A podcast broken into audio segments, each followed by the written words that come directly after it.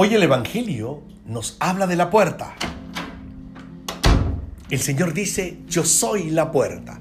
La puerta del corral, la puerta del aprisco, la puerta que deja entrar a las ovejas, pero también deja entrar al pastor. La puerta que te da la libertad para poder salir, para poder entrar, para poder vivir en este tiempo especial una nueva experiencia con aquel que es la puerta.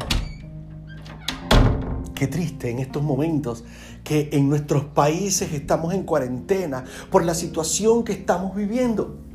Pero es triste porque no podemos salir y entrar con la libertad acostumbrada. Pero sabes qué? En este tiempo el Señor te dice, yo soy la puerta, la verdadera libertad. No te la da estar en la calle o estar en la casa.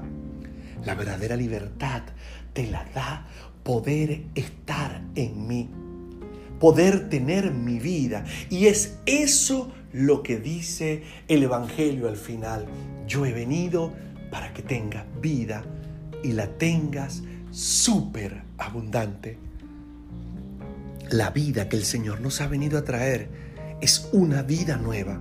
Es una vida que a pesar de no poder desarrollarnos como hasta el momento lo habíamos hecho, nos da la esperanza de que Él camina a nuestro lado. Así que si en este día tú estás en situaciones duras, difíciles, arriba el ánimo, levántate, el Señor está contigo. Él ha venido para que tú puedas tener la vida, entrar y salir y tener la libertad.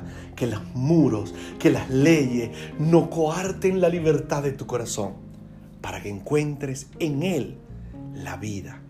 Atravesemos por el Señor, entremos por la puerta tengamos la vida nueva, seamos libres, pero sobre todo, no seas normal. Bendiciones.